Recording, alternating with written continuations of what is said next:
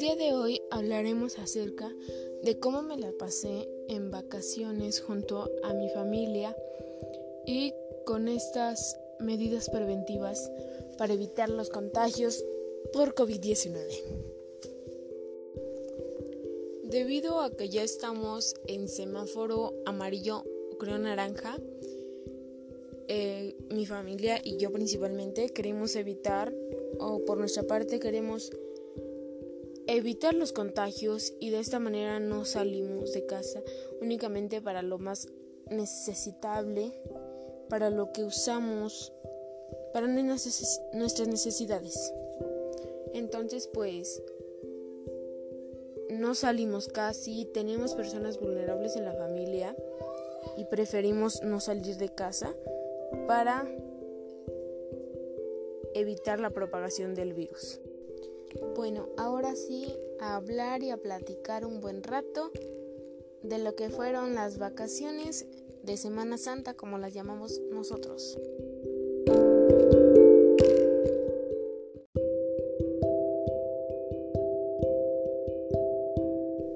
Bueno, pues voy a empezar a responder unas preguntas y ya después, bueno, estas preguntas van unidas con el tema principal de las vacaciones con el confinamiento. La primera es, ¿cómo te has sentido durante este aislamiento? Yo creo que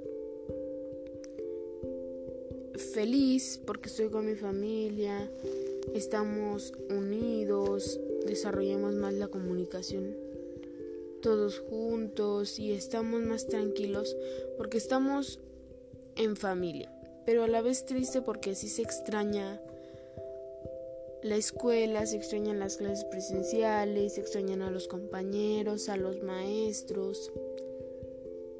Además de que, bueno, yo al menos como que me pone triste el saber que otras personas no tienen que comer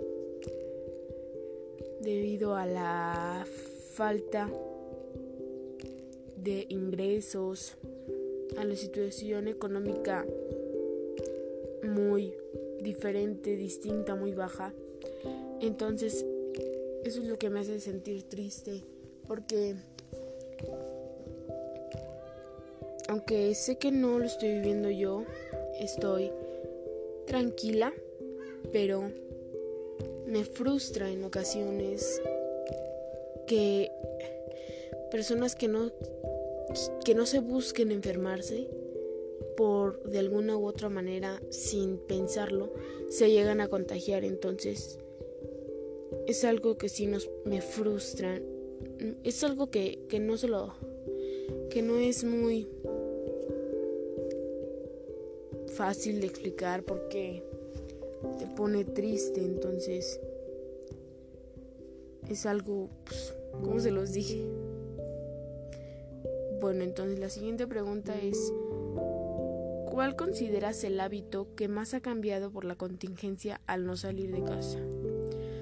Yo creo que un hábito que teníamos era ir a la escuela, por ejemplo, salir el fin de semana con tu familia, este, salir a, a comprar el súper en familia o acompañar a mamá a tal lado, a papá, a papá casi no, a mamá sí. Pero entonces este, yo creo que, es el no salir de casa, es el hábito en general que, que ha cambiado mucho, porque no salimos debido a la pandemia, entonces eso es lo que más ha cambiado o que considero yo. La siguiente pregunta es, ¿qué cambio quisieras ver en lo que te rodea después de que termine la emergencia y puedas salir nuevamente de casa?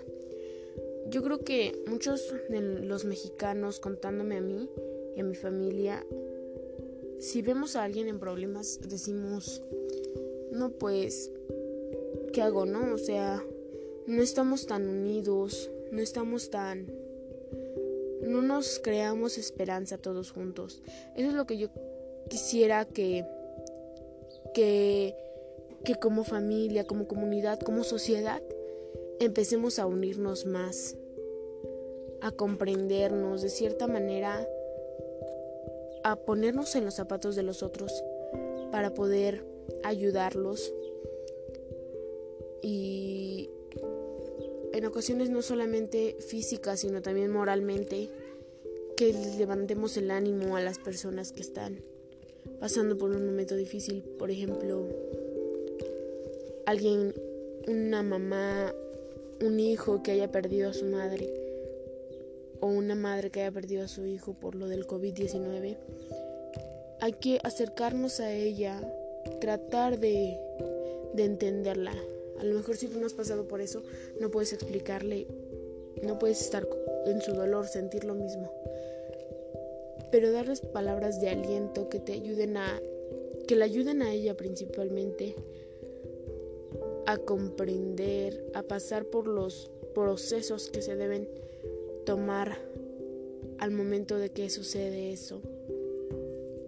Mm, yo creo que eso es lo que yo quisiera ver en la sociedad después de que termine esto. Y quisiera que, que también nosotros seamos más limpios. Muchas personas nunca no se lavaban las manos al comer, compartían las botellas. Entonces es algo que ahorita al terminar la emergencia sanitaria, vamos a empezar a cambiar, a cambiar nuestros hábitos en lo en la limpieza. Los hábitos de limpieza se van a empezar a cambiar a partir de que podamos salir otra vez a casa, de la casa. En cualquier lugar vamos a empezar a, a lavarnos las manos, a dejar de compartir nuestras las cosas que pueden este, transmitir bacterias. Yo creo que sí nos va a dejar mucha huella esta pandemia, entonces le estoy dando muchas vueltas a esta pregunta, pero eso es lo, los dos principales que preferiría que, que cambiaran, ver ese cambio en lo que me rodea. Bueno, pues voy a leer otras preguntitas y les sigo comentando acerca de cómo hemos vivido en las vacaciones. La siguiente pregunta es, ¿cuáles son los aspectos que consideras que te costaron más trabajo al adaptarte a la nueva realidad? Yo creo que al iniciar me, emocioné para poder tener las clases en línea. Entonces, este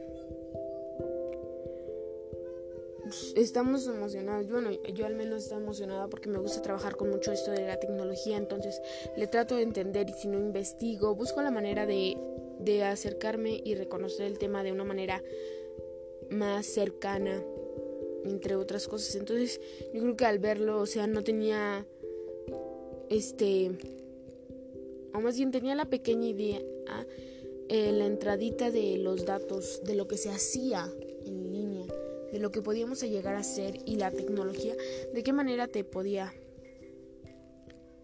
brindar para que tú hicieras lo de la escuela, por ejemplo.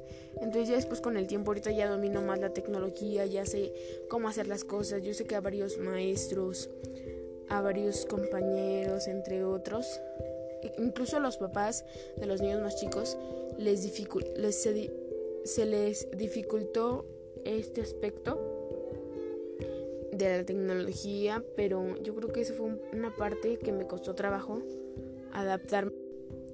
Y además yo creo que algo que también me costó trabajo fue el dejar de, de salir, el quedarse en casa. Eso fue otra cosa que también me costó mucho trabajo adaptarme a la realidad que estamos viviendo en este momento.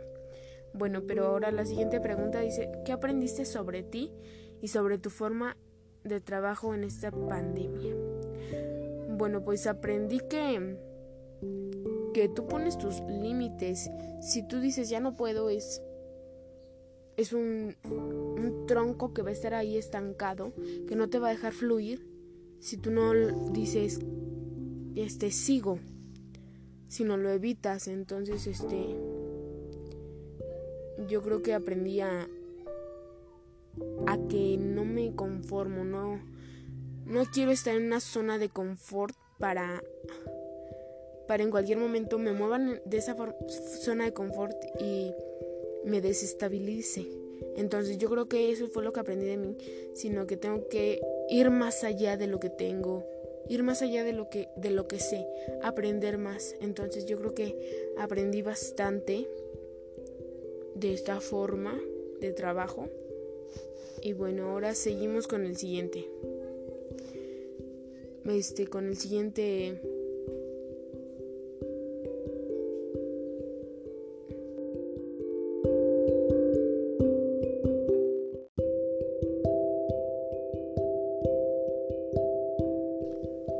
Bueno, ahora vamos a hablar de, de dos problemitas en específico que yo creo que todo el mundo o todas las personas, o al menos la mayoría, lo maneja o, en, en pequeñas rachas lo tienen. Es el estrés y la ansiedad. Yo creo que esto va muy tomado de la mano el estrés que después se convierte en ansiedad y está mucho más difícil controlar y el cual tenemos que, que ver la forma de, de controlarlo, de, de saber actuar cuando alguien lo tiene o, o apoyar a esa persona o tú misma controlarte. Entonces hay que aprender a hacer eso. Bueno, pero ahorita me voy a enfocar en el estrés. El estrés yo creo que hay varias formas en las cuales puede surgir a raíz de la pandemia. Para empezar, si muchas veces en la escuela.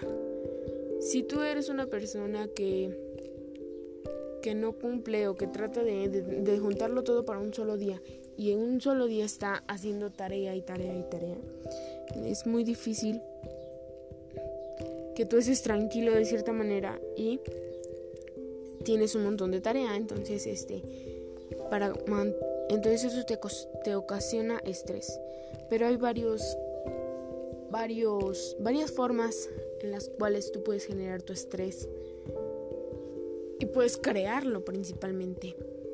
Este, yo creo que las personas que tienen a familiares enfermos, el no saber si van a salir bien de, de la enfermedad, si van a mejorar, te genera preocupación. Y la preocupación en muchas ocasiones, debido al, al estrés que tienes, se juntan y son como una bomba que en cualquier momento va a explotar. Entonces tienes que aprender a controlarla tú misma. Tienes que aprender a manejarla principalmente. Entonces el estrés va, va muy muy tomado de la mano con ciertos puntos. Pero yo, yo en general, ¿cómo manejo el estrés? Creo que el estrés, al menos a mí en la escuela, cuando me mandan tarea y me saturo mucho de tarea, trato de, de poner horarios y en qué horarios respecto a las clases que tengo y más las voy a ir haciendo, entonces las elaboro y de cierta manera ya cuando entrego, si son tres tareas y entrego una y ya tengo la mitad de la otra, como que el, el ritmo baja, este, la preocupación también baja mucho y el estrés es el que principalmente te tranquilizas un poco porque dices, ah, ya nada más tengo una tarea pendiente esa si es la más cortita, en un ratito la hago y la entrego para completar mis tareas. Entonces, este, el estrés yo lo controlo de cierta manera, creo que bastante rápido. Pero la ansiedad, la ansiedad yo creo que es distinto en cada ser humano.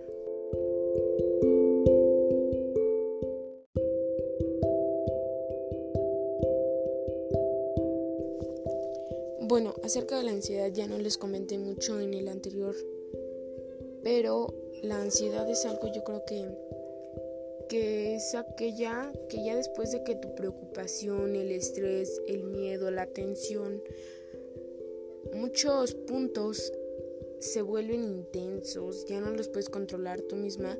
Yo creo que se que se vuelven ansiedad y yo creo que son normales de cierta manera porque después de vivir una situación de bastante estrés, este es como que una enfermedad que hace que, que los sentimientos cambien, que se vuelvan mucho más grandes. Entonces, si tú no te, te controlas, no, no vas a tener como un zen, un punto, un centro en el cual tú vas a decir, estoy bien, estoy tranquila, no tengo preocupación, no tengo estrés. Yo creo que la ansiedad yo, yo no, no la tengo, pero si la tuviera empezaría a controlarme, ¿no? Empezaría a pensar qué es lo que estás viviendo que, que te está haciendo tanto daño, que te está haciendo tener cambios muy repentinos en tu en tus emociones, que te los hace muy elevados que a los cuales tú ya no puedes bajarlos, ya no puedes controlarlos de cierta manera. Entonces yo creo que a mí no, no me ha pasado lo de la ansiedad, pero muchas veces creo que sí la he llegado a tener, aunque muchas veces no me doy cuenta, pero ansiedad y cómo la reflejo. Yo creo que no la reflejo con mis emociones ni mucho menos, sino como que mi preocupación al momento de que ya no sé cómo controlarla, se vuelve ansiedad. Entonces, ¿qué es lo que hago? Que yo como me pongo muy nerviosa, empiezo a ver qué es lo que como, que siente que llena, no sé, aquel, aquella preocupación que la llena, la vuelve tranquilidad. Entonces yo en la comida, mm, eso es lo que hace que, que tenga una, una ansiedad, tengo ansiedad y como demasiado. Entonces, de cierta manera yo trato de controlarla. O cuando, por ejemplo, mi mamá me dice, "Estás ansiosa, ¿verdad?" y le digo, "No, por." Y este y me dice, "Es que estás comiendo demasiado." Y son índices de que tú no estás tranquila, estás de cierta manera preocupada, este, estresada. Entonces, de esa, de esa, de esa manera este empiezo a a ver qué es lo que me está haciendo daño. Empiezo a ver qué es lo que, está haciendo que mis emociones se eleven, que cambien. Entonces yo creo que para mí la ansiedad casi no se me da. Es muy raro cuando empiezo a alimentarme de esa manera, que no como cosas saludables. Entonces me voy a lo, a lo más fácil, a las a los chicharrones, a las frituras, a los dulces, entre otros. Entonces, esa es mi ansiedad y casi no me da, entonces la sé controlar, yo creo que sí.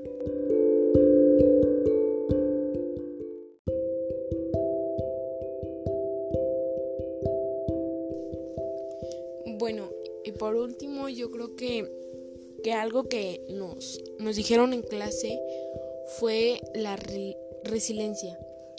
Yo al momento cuando nos presentó el dato no sabía que tenía cuál era el significado, entonces sí fue algo muy distinto para mí, pero en cuanto nos empezó a leer el, resultado, entendí que, que, que aquella persona que, que permanece fuerte, que le ve el lado positivo a las cosas que no lo son, que, que hace ver el lado preferente o el lado que se debería que deberíamos de ver todas las personas. Este eso se le llama un estudiante, una persona resiliente. Entonces es algo que me llamó mucho la atención porque como se los comenté, alguien que no se derrumba ante alguna situación de cierta manera muy muy crítica que siempre está positivo, que, que a las experiencias que, que, la, que otras personas las ven malas, que las ven negativas, ellos las convierten en positivas. Ven el lado bueno de la vida, ¿no? Se podría decir. Entonces, esto es algo que define a, a varias personas, yo creo.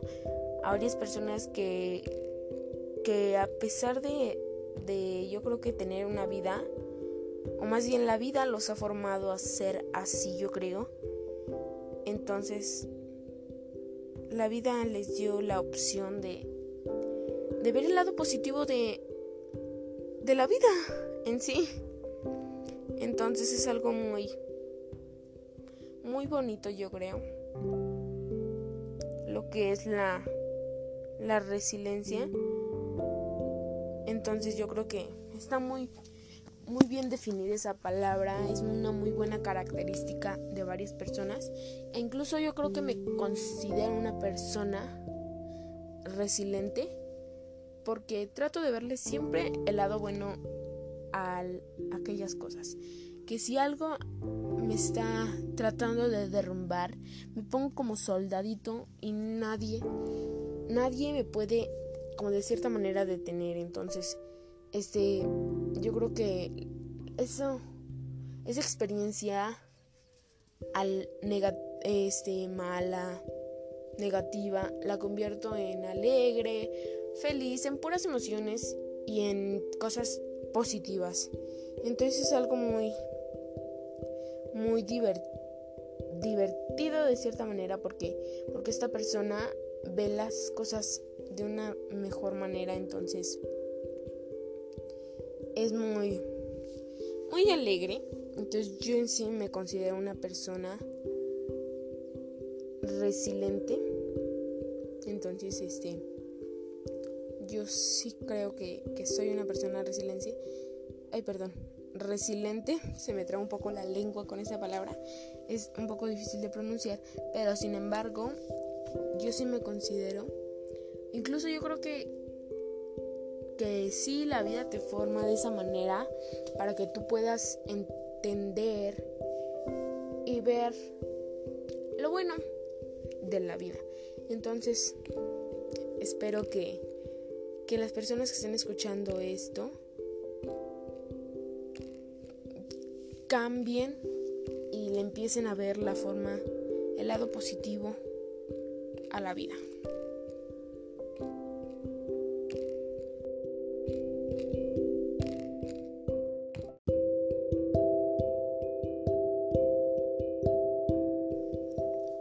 Bueno, espero que esta conversación, que este podcast haga que de cierta manera reflexionemos mm, y nos deje una buena experiencia.